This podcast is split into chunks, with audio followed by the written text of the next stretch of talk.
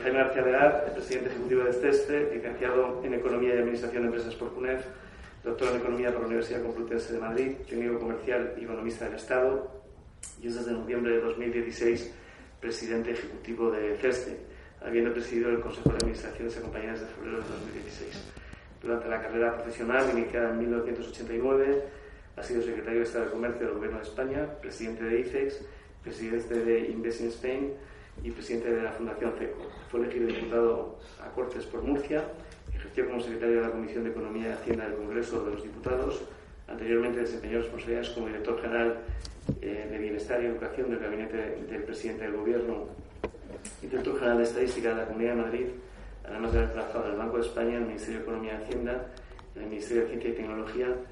Ha sido asimismo consultor de la Unión Europea, consultor del Banco Mundial, consultor de la OCDE, profesor del Instituto de Empresa, eh, eh Business School y de Bueno, es un placer tenerte aquí y yo simplemente le voy a pasar la palabra para que haga la última intervención. Quiero terminar dándoles, en nombre de CEIN, las gracias por su presencia, también las gracias a al vicepresidente y, presidente, y adjunto presidente Antonio Correjo por coordinar y por moderar este, esta reunión y, bueno, pues espero que haya estado a la altura de lo que esperaba. Muchas gracias y cuando quieras venir. Muchas gracias por, en primer lugar, por la invitación, a Juan Pablo, a Ceim, a Sol, que, que ha organizado, como siempre, eh, fenomenalmente estas jornadas. Gracias también al embajador, a Simon Mali, por, por, su presencia y también por, por su apoyo permanente.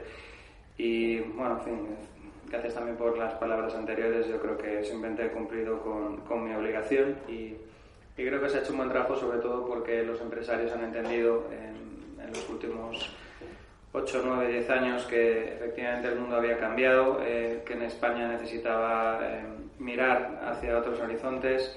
Eh, creo que la empresa española puede estar particularmente orgullosa de la, de la labor hecha y sobre todo, y lo más importante es que sigue eh, muy concienciada de que el camino está solo eh, a medio recorrido. Es decir, que España ha hecho una gran labor de internacionalización de su empresa. Hemos pasado de exportar un 22% del, del, PIB en el año 2008 a el año pasado exportar un 34%.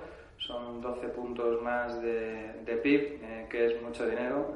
en bienes y servicios estamos hablando es verdad que el PIB eh, cayó eh, como consecuencia de la crisis, por tanto tampoco hay que hacer eh, trampas en las cuentas, pero en números redondos casi 90.000 millones de euros al año adicionales en, bienes y servicios, que es mucho más de lo que aportaba el sector de la construcción en, en, su conjunto. ¿no?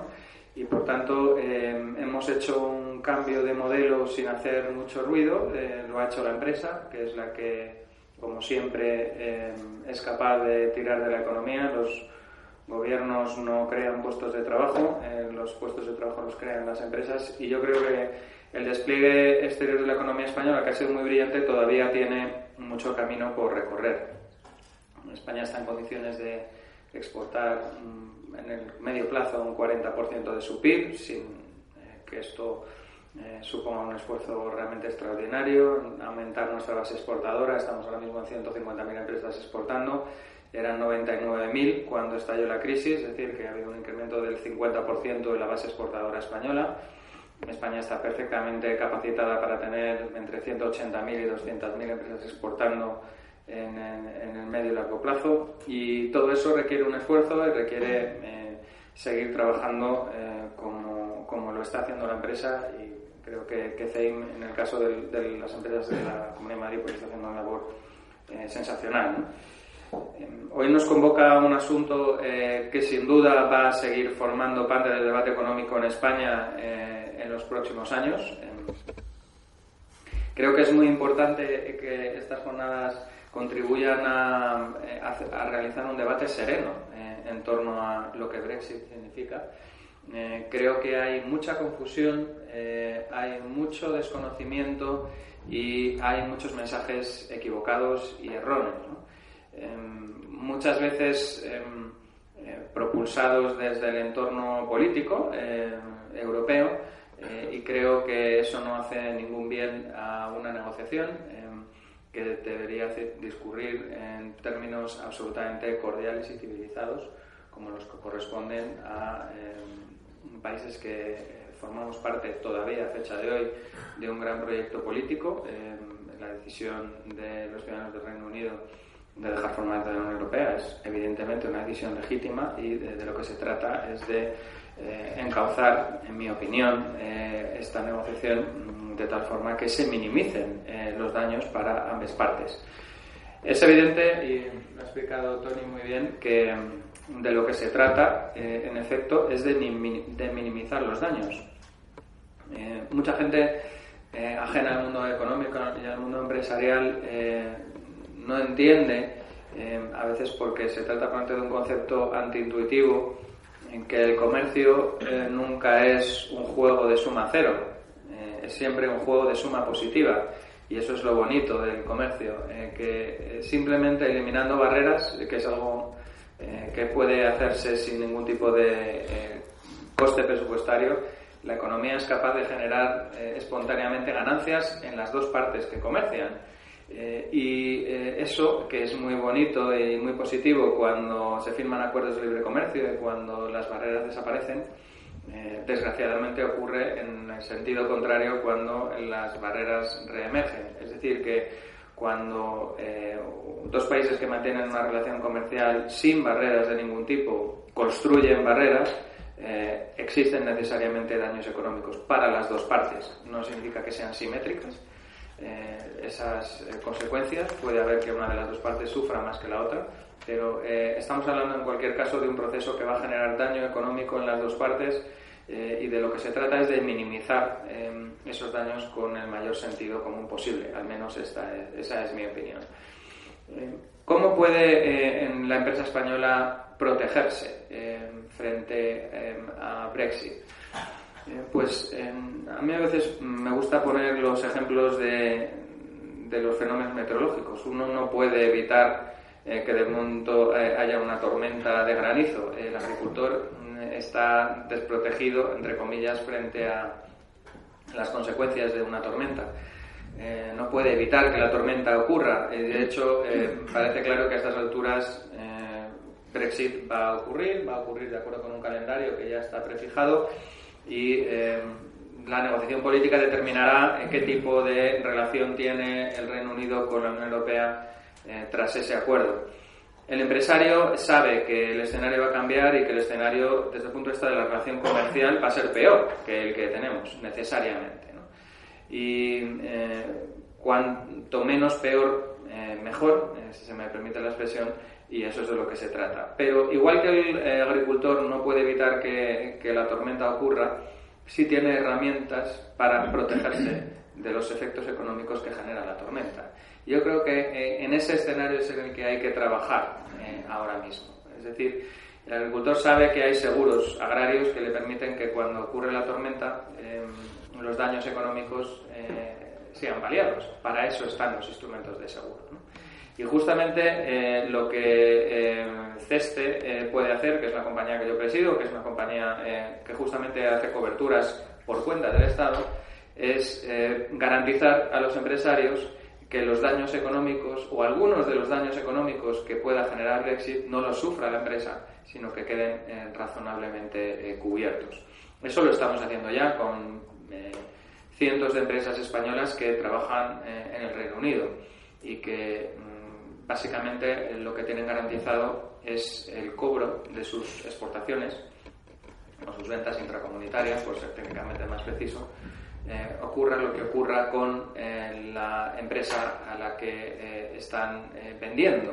esto es muy importante, esto es lo que se llama, para los no especializados, el seguro de crédito comercial, pero es una herramienta que desgraciadamente todavía no conocen muchísimas empresas españolas.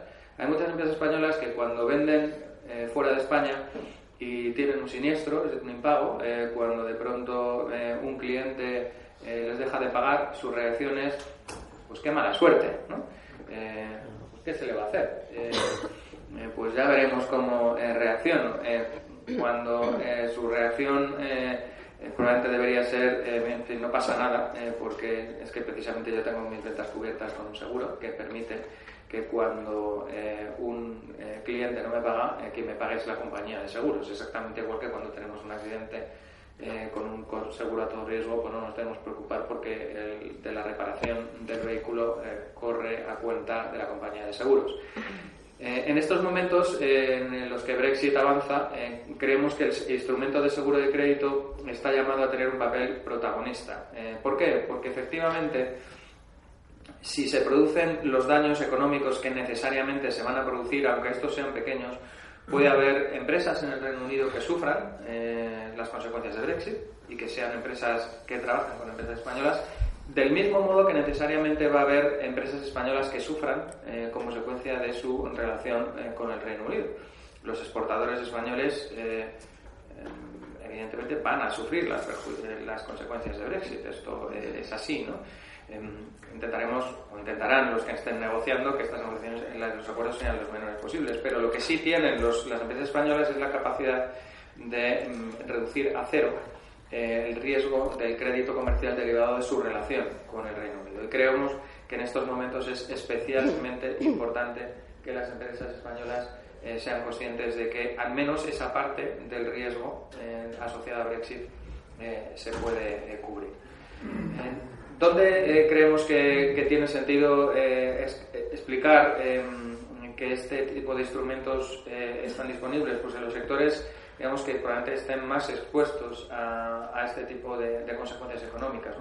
Eh, se ha explicado antes eh, que hay algunos sectores en los que nuestro comercio bilateral es especialmente importante. Eh, se ha hablado del, sector agroalimentario, que es un sector muy importante, pero yo destacaría también el sector de bienes de equipo, el sector de productos farmacéuticos, sector también muy notable. El sector de componentes de automoción, hay una inversión muy importante del las empresas españolas en torno al, sector eh, automovilístico eh, en el Reino Unido, pero destacaría también los servicios.